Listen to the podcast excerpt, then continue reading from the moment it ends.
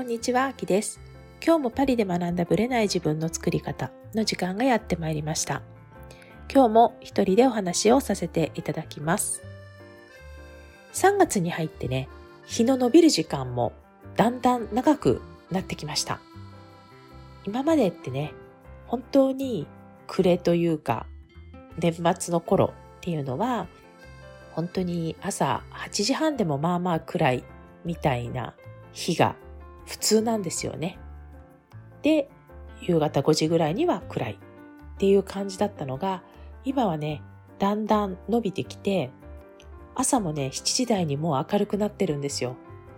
で、夜も6時半近くまでは日があるっていう感じになってきました。こうやってね、夏に向かって、で、夏はね、また一気に夜遅くまでね、日があるような状態になっていくんですよ。だからやっぱり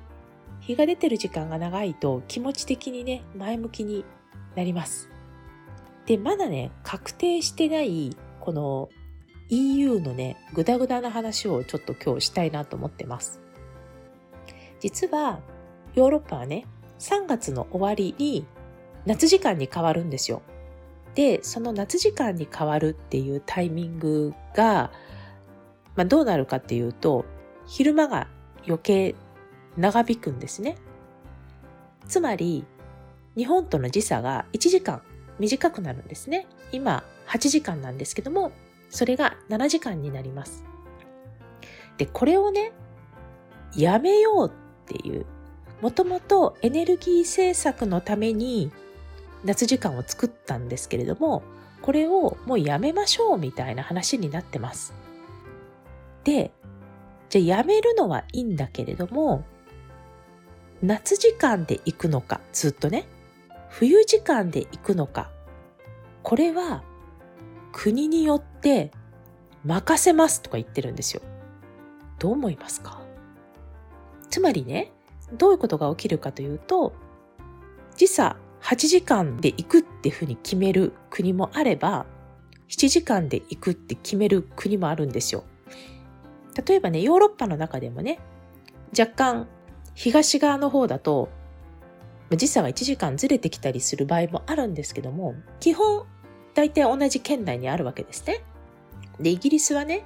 イギリスで1時間違うんですけども、で、その時間を国によって決めちゃっていいって話になってるんですね。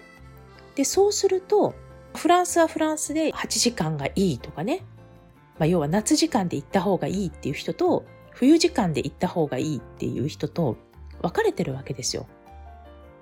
大抵はね、夏時間で行きたがってんですよ。この夏の夜10時まで明るい、この状態をキープしたいっていう人が多いんですね。で、私逆なんですけどね。まあその話はちょっと後でするんですけど、で、これがね、じゃあお隣のドイツが逆だったらどうすんの？って話じゃないですか。ドイツに移動した途端に時差が変わっちゃうわけですよ。ね？東だったらまだいいですよ。例えば本来時差がないであろう国例えばフランスよりもドイツの方が東にあるのでそっちの方が時差が日本との時差が短くなるっていうのはわかるんだけれどももし逆になっていたら東に移動したのに時差が増えるとか、そういうわけのわかんないことになっちゃうわけですよ。で、今どうなったかっていうと、この夏時間廃止説っていうのもペンディングになっているという。もうね、ちょっと考えられない。辞めるって決めた時に、辞めるっていうのをちゃんと話し合って統一すればいいのに、なんで国に任せるのかなっていうね、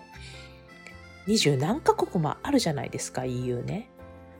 まあ、ちょっとお粗末かなと思って。だから本来は今年からもうどっちかで行くはずだったんですよ。それが何事もなかったように多分この3月末で夏時間に普通に変わるんじゃないかなと思います。で、10月の終わりに何事もなかったように冬時間になるんではないかなと思います。で、なぜね、この夏時間派と冬時間派で分かれるかってことなんですけど、大抵アンケートを取ると、夏時間を言うんですね。さっき言ったように、夏、夜10時まで明るいっていうのが最高って言って、そっちの状態で冬も行きたいっていう人が多いんですよ。でも私これに関しては大反対で、みんなね、夏のことしか考えてないんですよ。今、冬を考えた時に、冬時間に変わったとしても、8時半まで明るくならないんですよ。で、ってことはこれ夏時間のまま冬に突入するとどういうことが起きるかというと、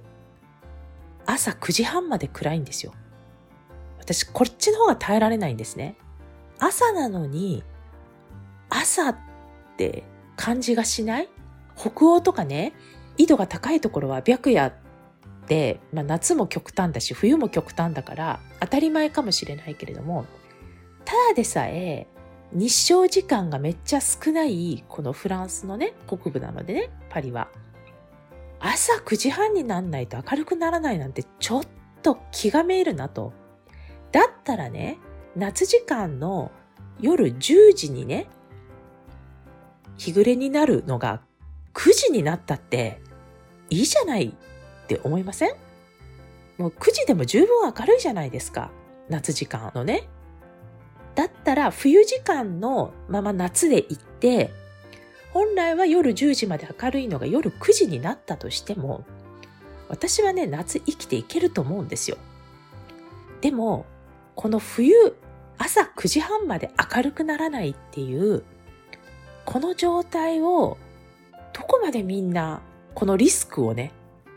考えてんのかなって。日照時間、もちろんあった方がいいですよ。だったら、冬の日照時間も考えようよって思うんですね。冬はね、特に太陽がもともと少ない上に、曇りがちなパリでは気持ち的にめいる方も多いんですよ。で、そういう意味でね、鬱っぽくなってしまったりする方が多いんですね。だったらなおさら、夏時間の激しいね、いいマックスの状態をキープして、冬ちょっと極端にダメになるっていうことを考えるよりも、ちょっと夏、1時間早くなったからといって、冬の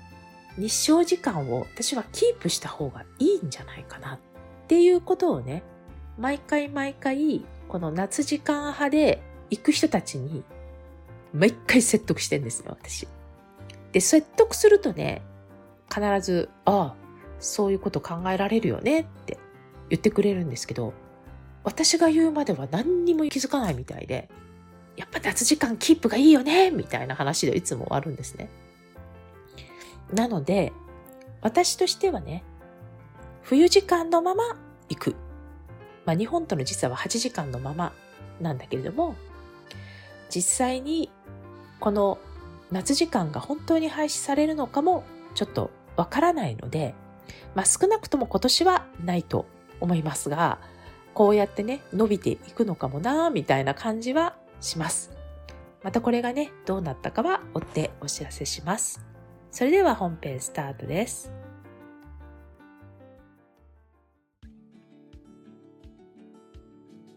はい、本編です。今回もライフスタイルアドバイザーの横田夏子さんにインタビューをさせていただいています。その後編です。今回はですね、コロナをきっかけにしてあり方をもう一度見直して新しい道へと旅立ったその奇跡と今お伝えしていらっしゃるライフスタイルアドバイザーというお仕事について伺っています。それでは聞いてください。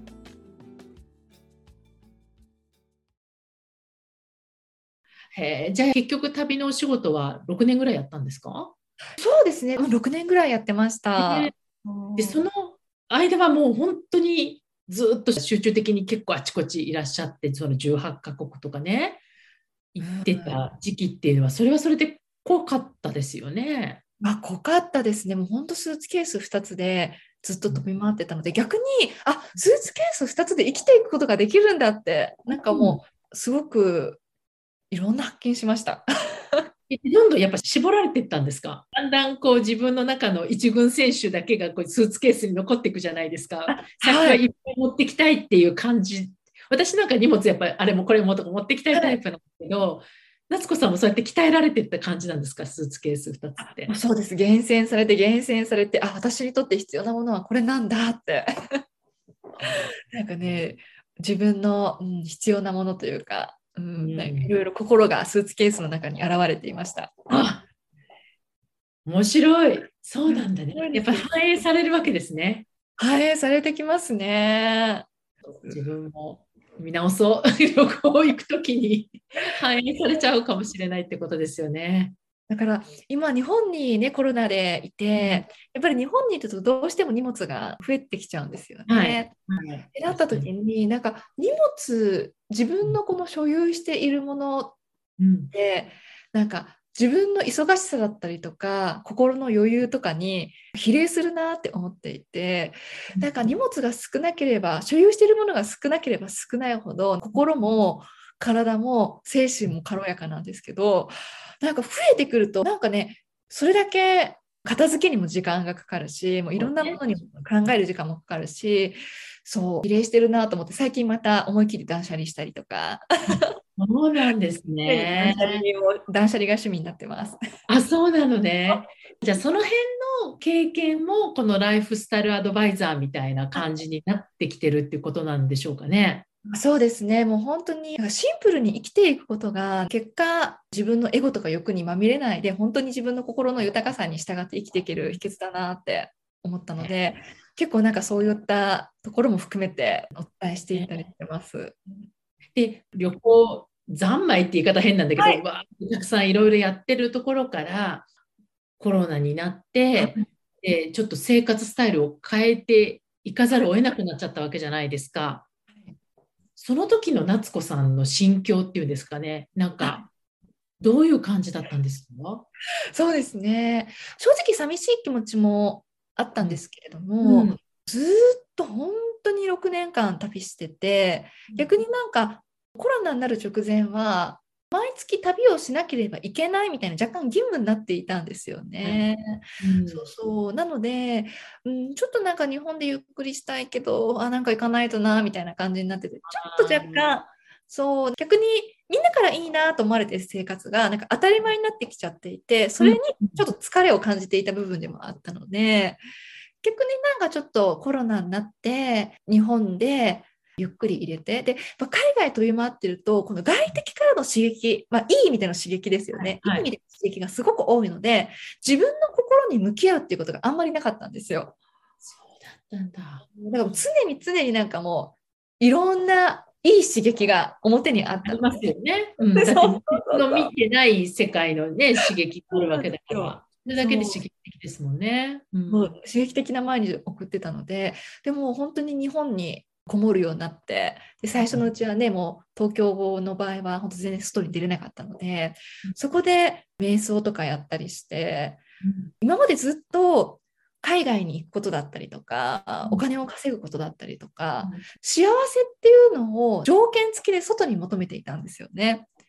なくてコロナだなって自分の心に向き合うことによってあなんか豊かさとか幸せって心の中にあるんだっていうことに気づいたんですよね。うん、でそこからすごく本当の人生の豊かさというか心地よさっていうのを感じるようになって今に至るので結果良かったなって思います。ね、すごく今穏やかな心地いい、平凡な生活してますけど、すごく、うん、心地いい方向に結果いけてよかったなって思ってます。えー、まあ言い方変ですけど逆にね、さっきもおっしゃってたように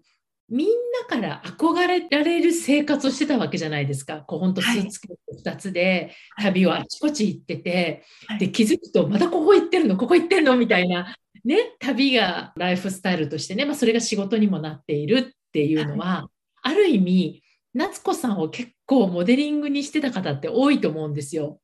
はい、多かったと思います。ね、でだからまあそのインフルエンサーとしての力もあったわけで、はい、それがやっぱりまあある一つの出来事をきっかけに、はい、日本に残らざるを得なくなっってライフスタイルも変わってったっていうことですよね直津子さん自身の。はい。そうなんですよ。ねそれって徐々になのか、それともこうあっという間に自分の中で気持ちがそっちの方に転換していったのか、その豊かさに対する思いとか、そういうことも時間をかけてった感じなんですか？あそれは徐々にでした。やっぱ最初は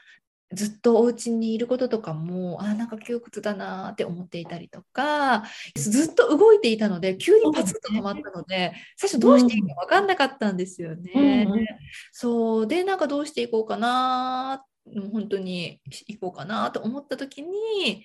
マインドフルネスっていううん瞑想に出会って。で、そうで結果そのマインドフルネスの先生の資格も取ったりしたんですけれどあも。そうなんです、そうなんです。結は行くんですね。ガーンと奥まで行く、瞑想しすぎて、そうそう。瞑想しすぎて先生に。みたいな。うん。それぐらい瞑想してたんですよね。なんかもうやることがなかったので、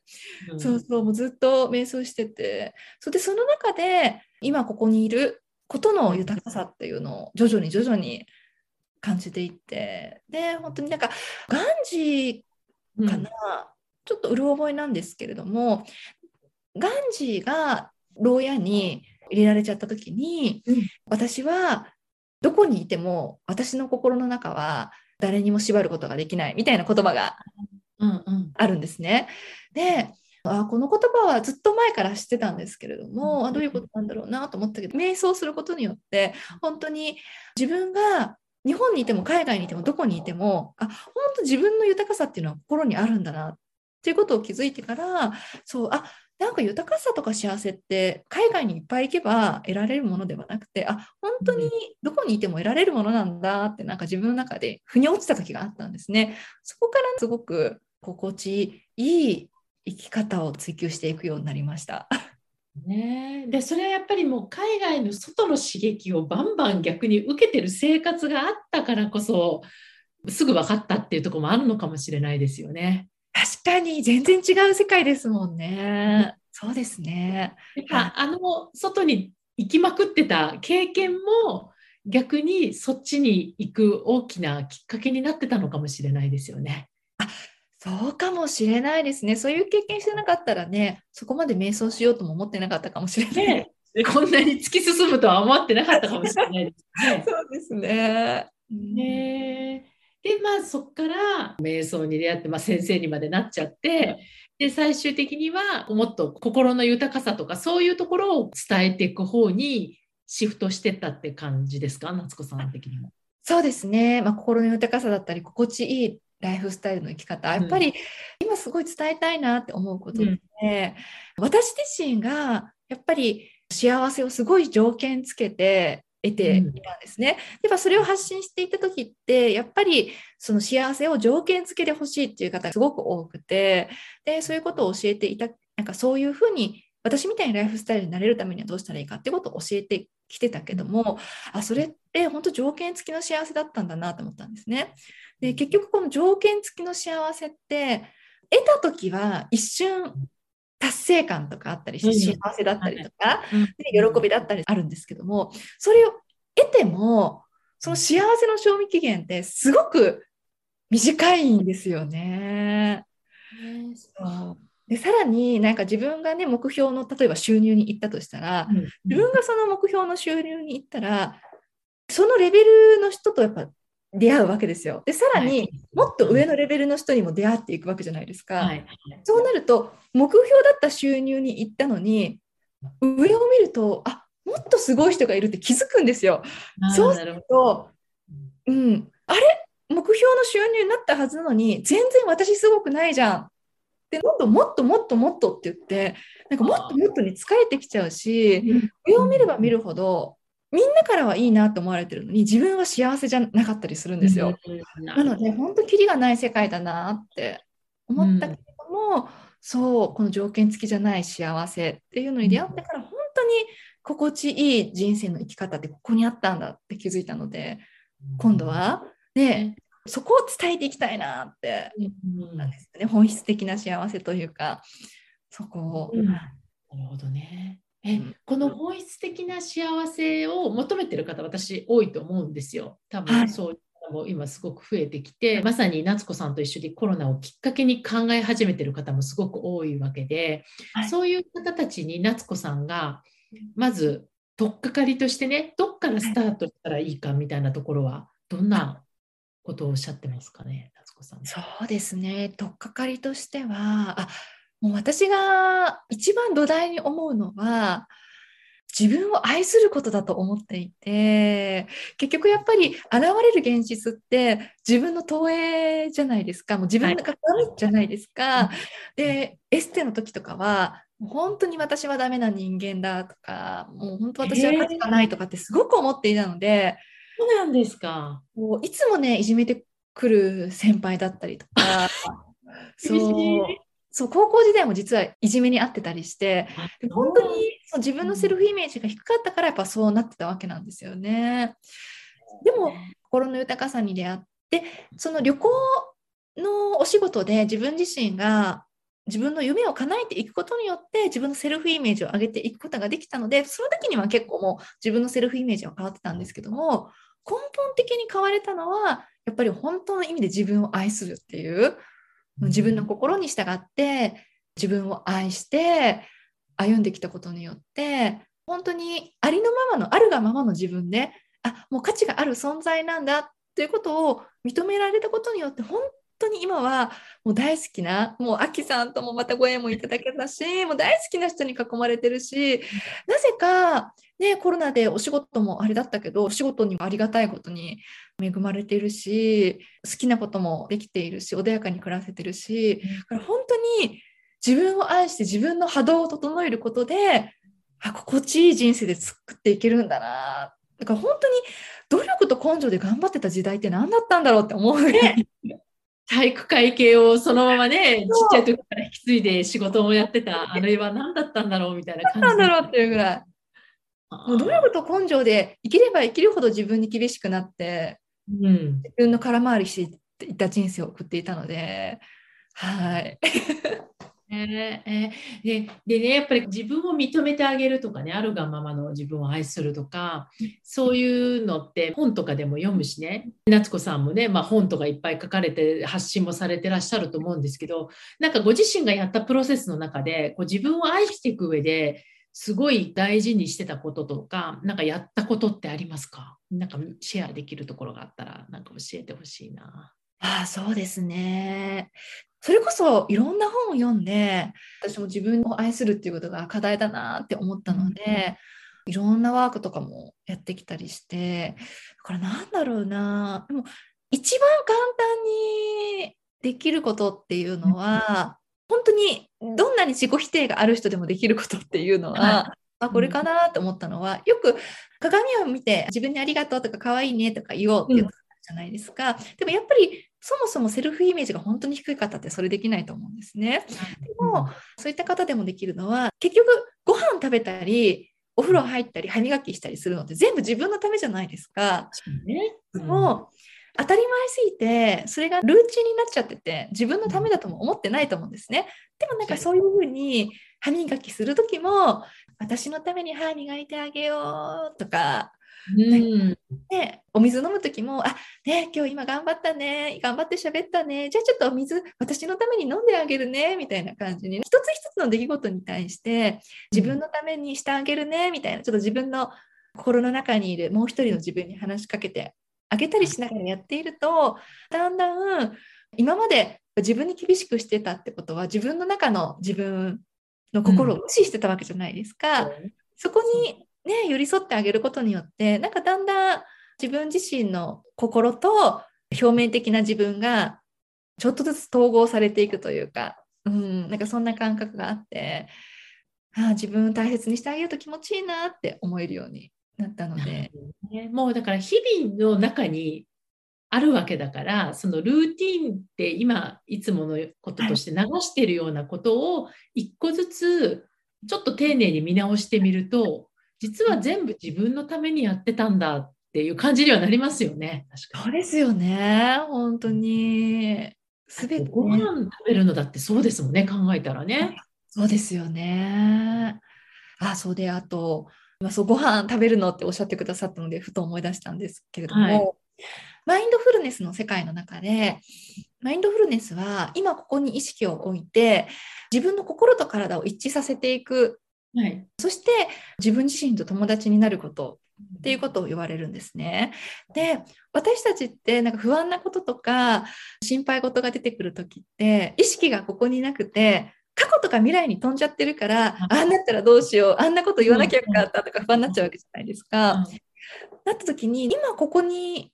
いるっていうことをしていった時に本当に自分の中の心の豊かさっていうのをすごく感じれるようになったので五感を感じることっていうのをすごくやっていただきたいなって思います見てくださってる方に。ねご飯食べる時も自分のためにこの味わってもう携帯見るんじゃなくて味わって食べるとか香りも感じるとか。そういうふうにやってるとそれだけで人生豊かだなって感じれるようになりますよね。五感は今マルチタスクとかそういうのが普通になっているから本当にねご飯食べながらスマホ見たりとか必ず同時進行でいろいろね時間がないからってやってる方多いけど実はそのシングルタスクをじっくり味わうことで五感もね取り戻せるっていうことですよねまさに。あーなんかシングルタスクって素敵な言葉ですね。ね、マルチタスクの反対を言っただけなんだけどね。そうでもそれぐらいなんかみんな忙しくなっちゃったりただ一日をなんとか乗り切って終えるみたいなそういう感じでねやりたくてもね時間がないっていう方が多いとは思うんだけれども本当にお風呂入ってる時でもいいと思うんですよ。でそこをね動画見ちゃったりとかするんじゃなくってちょっとこうお風呂に入ってる時間を楽しんでみるっていう時間をあえて作ってみるのもいいかもしれないですよね。あいいですよね。ゆとりがね、ちょっと気づきがあるかもしれないですよね。ねえと思うんですよね。なんかね私はねお風呂シャワーの時もそうだしお風呂の時もそうなんですけど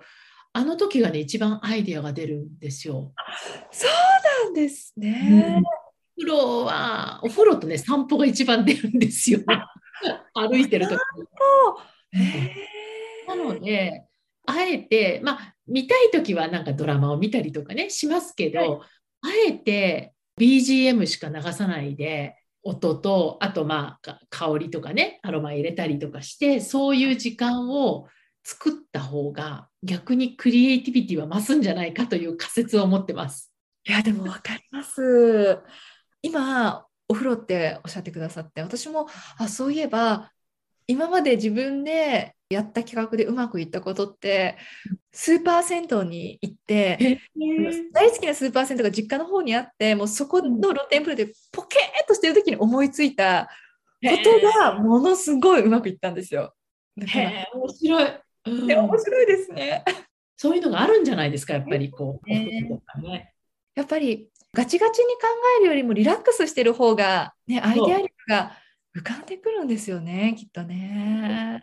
だからその辺がこうマインドフルネスのさっきの話じゃないけど今ここにあるっていう状態を作って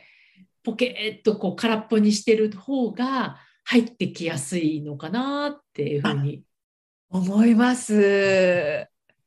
私も結構なんかぼーっとするのが趣味なんですけど、もう最近はぼーっとするのが仕事だと思うようにしてます。あいい仕事ですね。そうするとやっぱぼーっとしてる時間があるとやっぱアイデア力って浮かぶじゃないですか。そうだからぼーっとするのも仕事だって自分に言い聞かせてぼーっとしてます。これもだからライフスタイルアドバイザーとしては結構大事なポイントですよね。そうですね。リラックスしてね、ぼーっとするっていうのはね。えーじゃあ最後にね、夏子さんの今後、なんかどんなことを今年はしていきたいなとか、これからやっていきたいなっていうところをちょっと最後にね、メッセージとしておはい聞かせていただけますか？はい、そうですね。まあ、今2022年の、ね、2月なんですけれども、あの春ぐらいにアメブロのオフィシャルブローカーになることができますので、本当によりこういうふうにメディアを通して心地いいライフスタイルの作り方をお伝えしながら、今年にまあ本また一冊ぐらい出版できたらなって思っているので、そうなんか。あぜひ前の本もちょっと簡単に教えていただけますか？うん。はい、前はですね、毎月世界を旅しながら年収1000万を実現する生き方っていう本なんですけれども、ね。はい、もう本当にそれは自分の夢を叶えるためにどういうマインドでいるかっていうような考え方について話してたりとか、私の世界旅行行った時のその写真を含めながらちょっとお話しさせていただいている本で。ね、じゃあ今度はもうちょっとこう内面的な豊かさとかこのライフスタイルに特化した本を書いていくって感じですかね。そうですね心地よいライフスタイルの作り方についてちょっと書いていきたいなって構想しています。なるほど。まあじゃあ相変わらず SNS は使っていきながらって感じですね。そういう意味ではね。はいぜひ皆さんも応援してください。温かく コツコツとやってまいりますので。え、じゃあ、夏子さんは夏子さんでね、横田夏子で多分検索するときっと出てくると思うんですけど、ホームページとか。はい、あと、SNS は今はどこが結構活発にやってらっしゃるんですか？そうですね、インスタグラムと YouTube もまたちょこちょこ最近始めたりとか、本当にこれからアメブロの方もしっかりやっていこうと思うので、その主に3つ。ね、書く方と喋る方と、ね、あと写真、インスタとか、いろんなのをして、もう本当にどこにでもいらっしゃる方なので、検索すればすぐ出てくると思うんですけど、まあ、それに、まあね、こうアメブロもまたやって、新たにまた本を書くかもしれないということで、新しい夏子さんのライフスタイルにまつわるお話がまた聞けそうですよね。はい、あのそこでいろいろお伝えしていきたいと思います。はい、私はね、なんか今回の話を伺って、コロナをきっかけにね、自分の人生観が変わったり、なんかライフスタイルそのものが変わった方って多いなと思っていて、で夏子さんなんてまさに旅をメインにやってた人だから、その代表の方がね、どうやってそこをコロナの中でね、ご自身が変貌を遂げてきたかっていうのはすごく参考になるんじゃないかなと思いますので、ね、ぜひぜひこれをきっかけにご自身の人生を皆さんもまた見直してね、夏子さんもこういうふうになったんだっていうのが一つの励みとなれば私も嬉しいなと思います。はい、私も嬉しいです。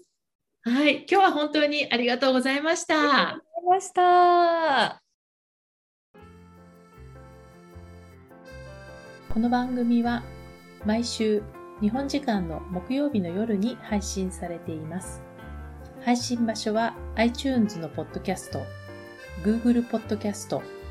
Amazon Music、Spotify などから聞くことができます。YouTube も時間差はありますが、アップされています。iTunes のポッドキャストは登録ボタンを押していただくと自動的に新しい回が配信されます。また、週2回 Facebook とインスタでライブを行っています。ポッドキャストとはまた違う視点でマインドについて願望を叶えることについてお伝えしていますので、ぜひよかったらこちらも参加してください。アーカイブは期間限定で見れますので、詳しくはパリプロジェクトのホームページをご覧ください。パリプロジェクトで検索していただければすぐに見つかります。また次回お会いしましょう。